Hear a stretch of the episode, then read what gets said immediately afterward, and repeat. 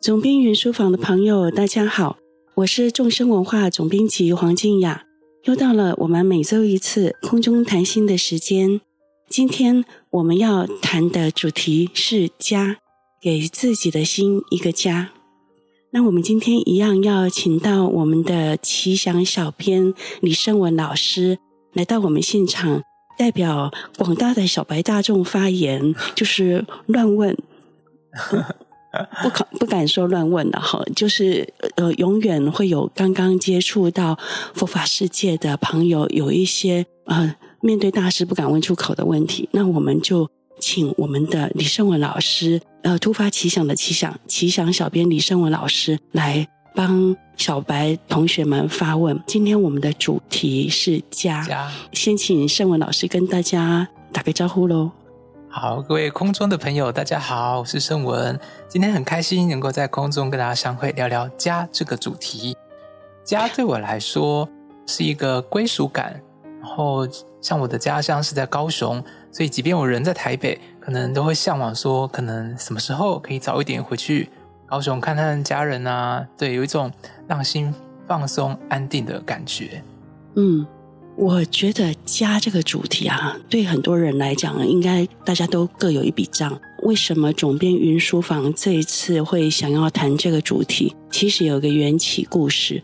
缘起故事就是我的一位女性朋友，最近跟我联络的时候，她跟我说，她最近有一点忧郁症加恐慌症。我这个朋友她还蛮理性的，然后很擅长呃审视自己的心，观察自己的身心状态。然后，当他这么很清楚的跟我讲说，他觉得他自己有点恐慌症跟忧郁症，我很惊讶。然后我问他说：“嗯，有一有什么外在的因缘造成这样吗？”他说：“对，因为他最近谈了一个恋爱，但是这个恋爱是有状况的恋爱。为什么呢？因为他就是。”她那个零跟一之间的男朋友啊，她跟她的状况一直处在一种奇怪的不明确状态。那这个奇怪不明确让状态让她有一种挫折感。通常这种状这种时候，我们都会怀疑自己不够好啊，所以不值得被爱呀、啊。然后等到她搞清楚的时候，发觉原因是对方有女朋友。哇，那那也就是说，对方不算骗他。他比较不巧的是陷入前一段感情的呃叫做拉扯期，就是他们说是分手了，但是有一些男女朋友分手会有一些拉拉扯扯的事情，藕断丝连。那藕断丝连的时候，你本来是一个新的可能的恋人，但一不小心就变小三了。就是如果人家复合的时候，你就变小三了。可能那位男主角。处在一种犹豫，就是前女友跟新女友之间的犹豫期。总编运书房难得这么八卦哈，我我说的重点不在于哈那个也一不小心变成小三这件事，我要说的是我这位女性朋友她的自我反省。她说，其实这件事情也不能怪人家，有时候因缘上偶尔就是会遇到这种犹豫期，你刚好介入。然后对方没有要骗你，他只是还没有理清自己的状态。那你这个时候陷入投入太深，他观察到其实问题出在内因缘上面。内因缘上面就是他觉得他太想要一个家了。哦，这就是你看我们梗铺这么远哎，就是 为什么我们今天会来谈家这个主题？其实是我这个朋友感情上、精神上出了问题。他觉得他太想要一个家。所以他急着找一个给我一个家的人。那他为什么太想要一个家呢？因为他的原生家庭出了状况，他的父亲是会家暴的，他父亲把母亲打伤了，然后他还要呃帮妈妈去申请保护令，禁止安置妈妈，然后然后就开始协商，就是父母的可能是离婚啊、财产切分割的事情。我这位朋友还年轻，这整个过程对他来讲是很伤的。对，这个负担感觉蛮大的。对，这这个过程对他来讲是个很受伤的过程，但他必须处理。那处理完之后，他忽然觉得他自己有一个很强的渴望，就是我想要有一个我自己的家。原生家庭由不得他选择，但是他自己未来的家，他可以自己选择。努力，或许创造一个他想要的家的感觉。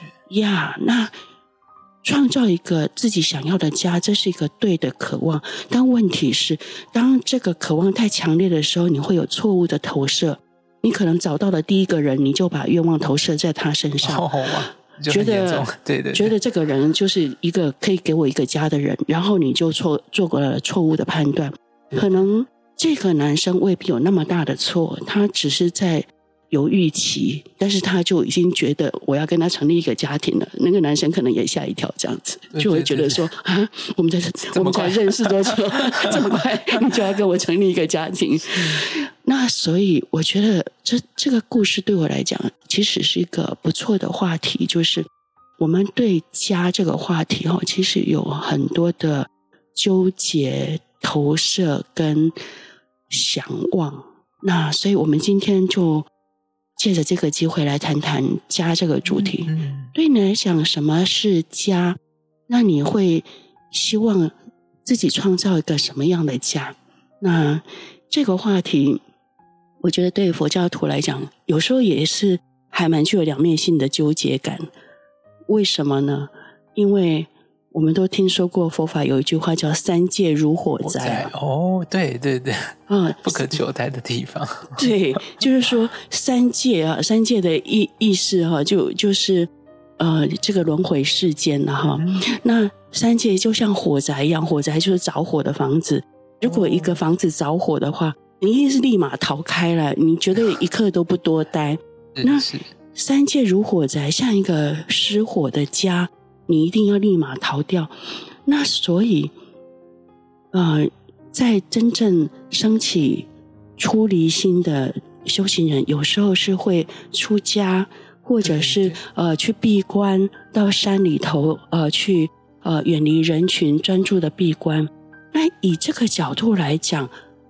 听起来佛弟子不太喜欢家哈，大家会有这个直觉的感受或者误解吗？对对对，好，好像有嘛哈，有，确实确实，哦，好像好像是不是佛法或者是说真的很认真的出修行人士鼓励大家离开家庭，或者是说，哎，家是一个让人家怠惰，让人家产生执着，或者是就是。贪嗔痴慢忌五毒非常 炽盛的一个地方，地方没错，对对对。哎、嗯，但是真的是这样吗？好像又不尽然哦。为什么呢？像领袖仁波切有一本书叫《带自己回家》，对不对？哦、对，有，没错，没错。哦，那如果家就是一个必须逃离的地方，像失火一样，一刻都不能久待的地方。为什么还要带自己回家？对对对，那显然这个家的定义不大一样嘛，哈。嗯，虽然同样用“家”这个这个名词，但显然他们指涉的地方不大一样。那我们先说点我们一般人的的人话好了。对你来讲，家是什么？对圣文来讲，家是什么？家，嗯，我觉得时间也是一个影响的因素。当然，随着年纪长增长嘛，然后你可能到了一定适婚的年龄，然后如果这时候还没有对象，或者是看到周边的朋友一个个结婚，然后生小孩，你自己可能也会紧张或什么，对。然后那时候的家就想说，应该是这个年纪该去做的事情，对的。然后衍生出来可能会一些焦虑啊、焦虑感觉，或者是有点自我怀疑，然后就是说，哎，怎么？身边的朋友都很顺遂啊，怎么自己还卡在这样子的一个阶段？可能会有这样子的迷惘的过程。但对我来说，家除了是一般的亲爱的，然后也有一种一种是放松，对，嗯、就可以暂时很像避风港，就是除了工作忙碌啊，嗯、然后爱情啊，就是纷纷扰扰之外，可以让自己就是躲在一个，用躲也怪怪的，反正就是让自己能够放松。然后休息、喘口气、喝杯茶的概念，其实躲是很多人对于家直接的投射。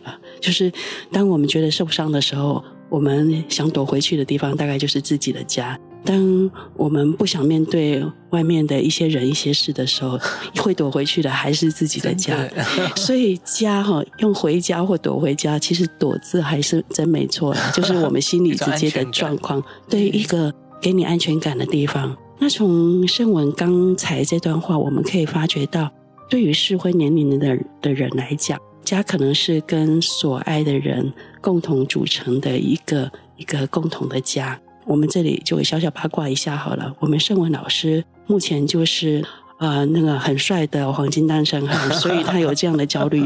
像静雅老师就没有这层焦虑，因为我们已经过了这个时期了。圣文老师的同学们应该有些人刚结了婚，有些人刚刚有了小朋友。从这里反推可以知道，我们盛文老师相当的年轻。没 有没有。好，那也就是说，的确。就世间人来讲，家的定义，一个定义是跟所爱的人共同成立的一个家，然后这个家是我们对于下半生的一个想望的寄托。对对对。然后可能未来他的新成员就是我们的下一代。嗯。那这是一个我们对家的的想望，另外一个对家的想望就是圣文老师刚刚一开始讲的，爸爸妈妈在的地方，那很、哦、是。很多人对于家的定义，其实会是妈妈在的地方，就是妈妈在的任何地方，孩子都会觉得是家。呃，即即使不是你的原来住的那个房子，妈妈如果说出差，或者是她工作到外地去，那有些孩子即使到了妈妈的宿舍，他都觉得那里是个家，因为那那是妈妈在的地方。然后妈妈就是会让他有一种。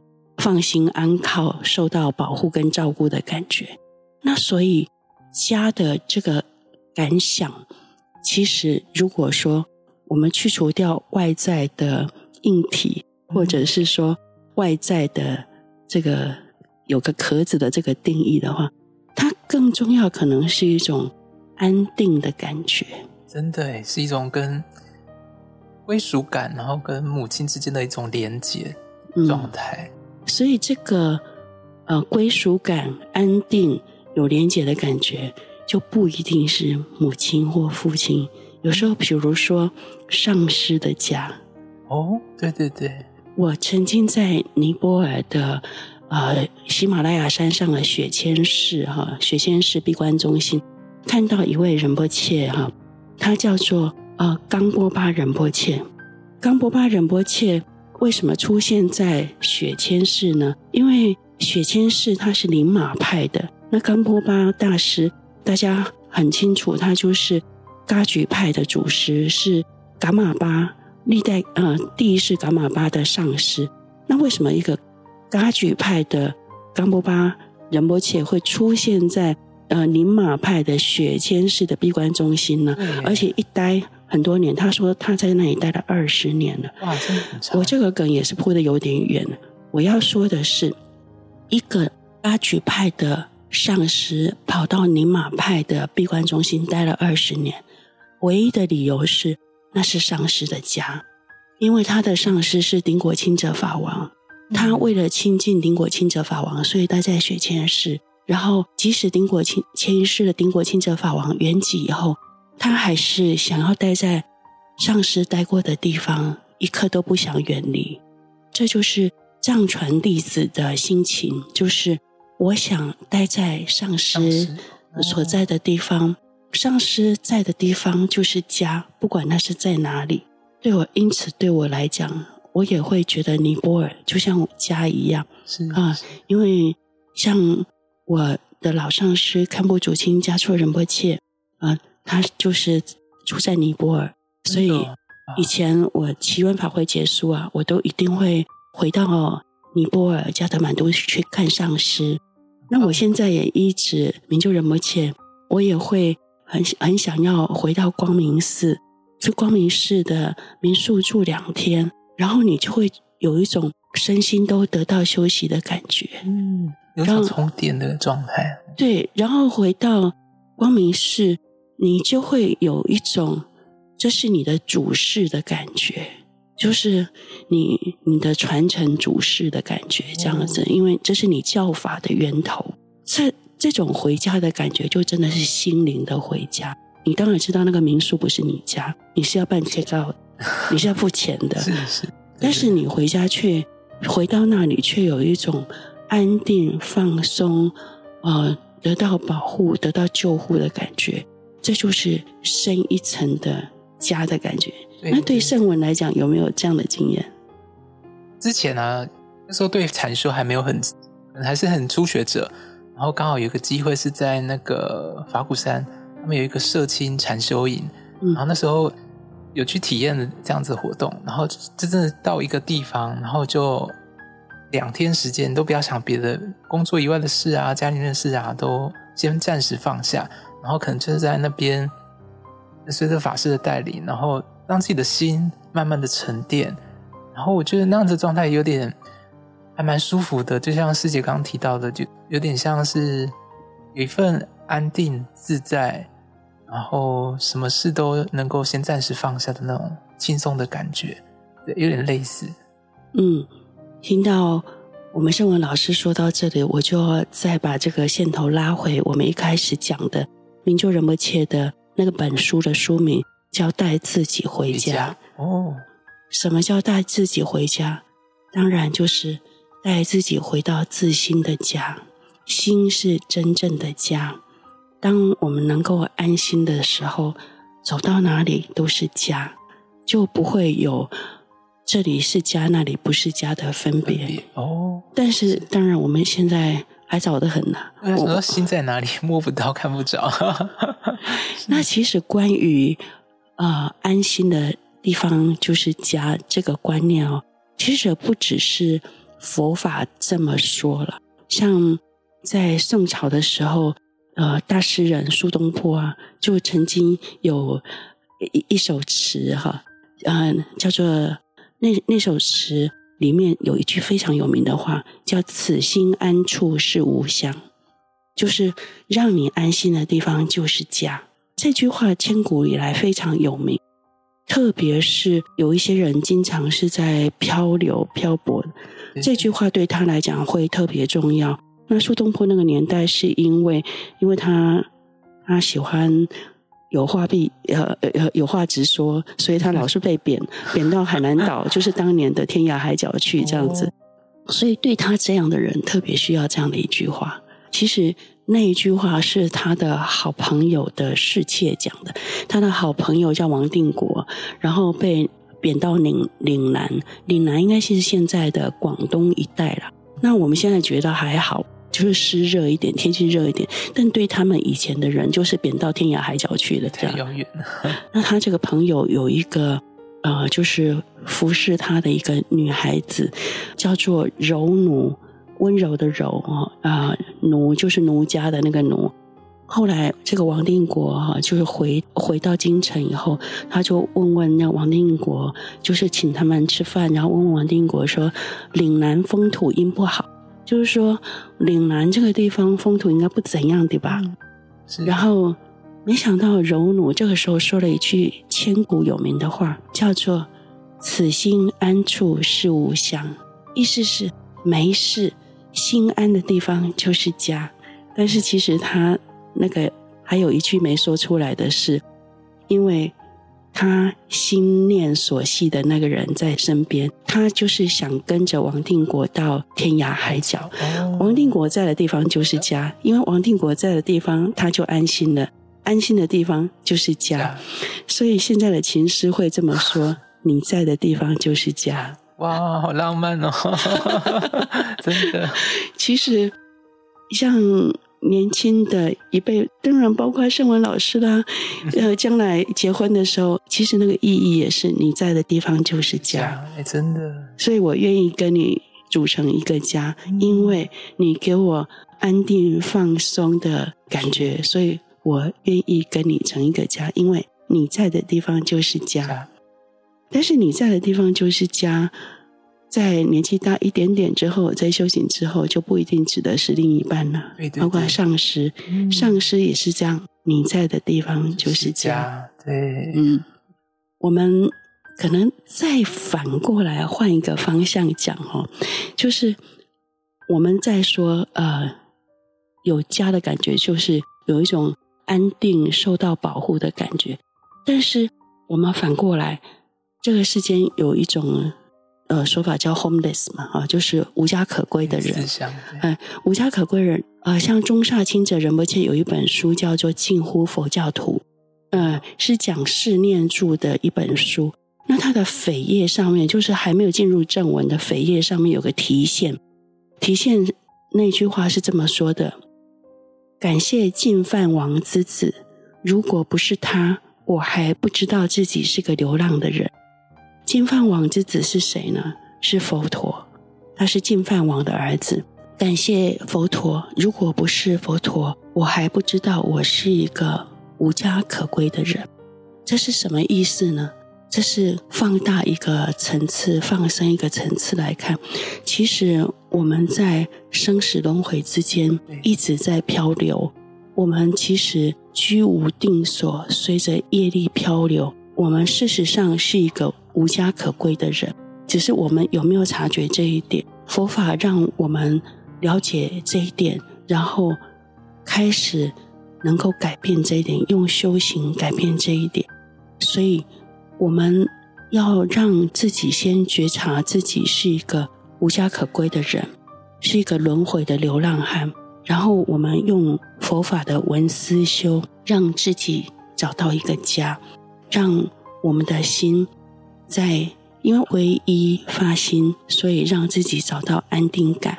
用禅修帮自己回到当下，帮自己进一步。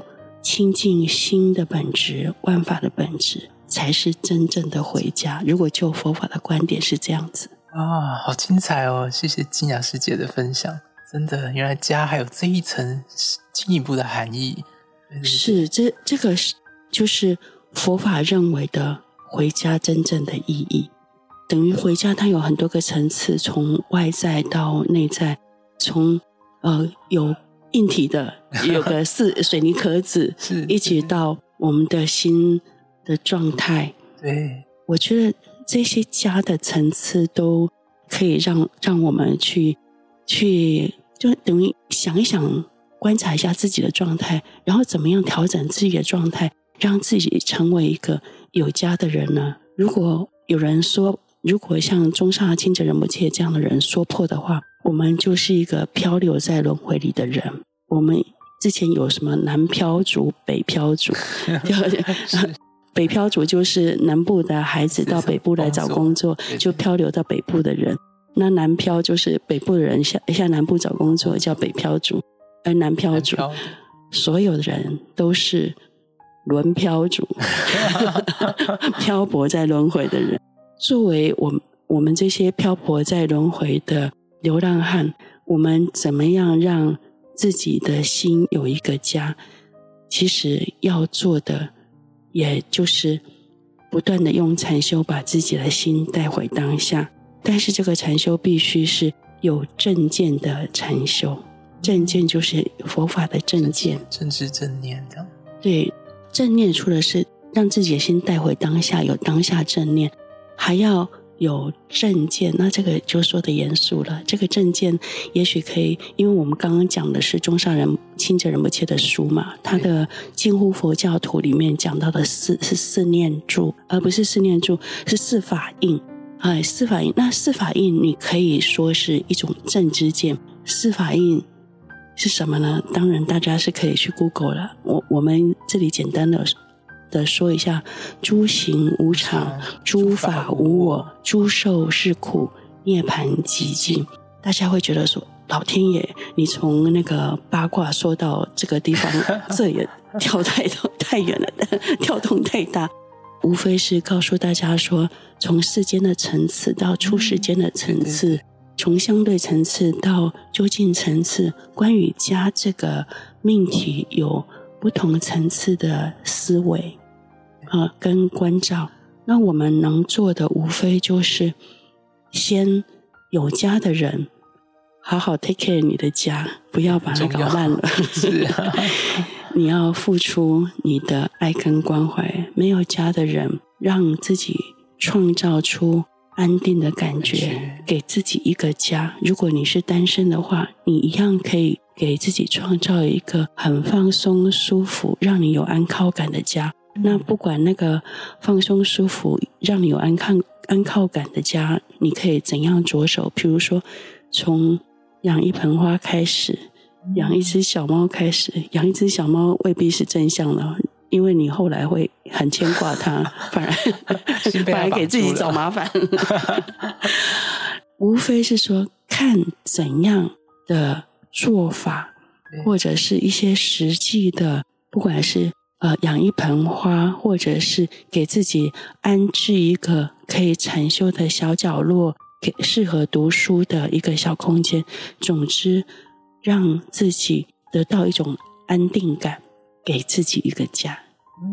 好棒哦！哇，今天学习到好多对“家”这样的字的重新的定义，超棒的，谢谢。好，那我们最后还是要简单做一个小禅修哈，来。为我们今天的分享做结。今天我们是，呃，主题是关于家，就是给自己的心一个家。我们禅修可以来做什么呢？我们禅修可以来做，呃，就是清净自心的一个小禅修。其实传统上会称它为无所缘禅修了，就是跟自己的觉知同在。我们一样，一开始先调整好啊，身体的姿势，全身肌肉放心轻松。脊椎松而直，然后让你的下盘是很稳定的。啊，这么说是因为也许有些人是翘着二郎腿，哦，有些人脚悬空，那这个时候都让我们把脚放平在地上，然后不要再抖腿翘二郎腿了，就是让下盘是稳定的。好，这样子我们就调整好身体的坐姿了。啊，有这个好的身体坐姿，就禅修就比较容易啊成功。成功的意思就是你你较比较容易能够放松安定。好，然后接着我们让心放松在自然的状态中。自然的状态中就是我们就是只是觉知着自己的觉知本身。外在的眼耳鼻舌身意的显象，它会自然的发生。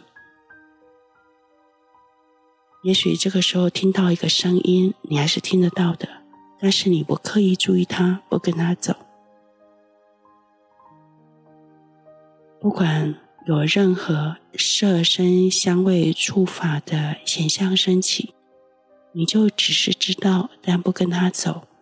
继续松松的连接自己内在的觉知，这样子放下放松。有念头升起来也没关系，就只是知道念头升起来，不跟他走，这样就可以了。好，这种休息在心自然的状态，就是。无所缘禅修，明就仁波切会称它为开放的觉知。好，那这个开放的觉知或者无所缘禅修，会是呃所有禅修很重要的基本盘。嗯、呃，所以呃是有点抽象，但是我们是要渐渐熟悉它的，因为后来比较高阶的禅修都要以这个禅修来当基础。哦，啊、呃，所以是很值得花点时间。好好跟自己的心相处啊，让自己拥有这个一切禅修的基本盘，开放的觉知，或者是无所缘禅修，跟自己的心同在，就是回到内在的家。嗯，好，那这就为我们今天的分享做一个小结束，放下放松，让心休息，找回最好的自己。总编云书房，我们下周见。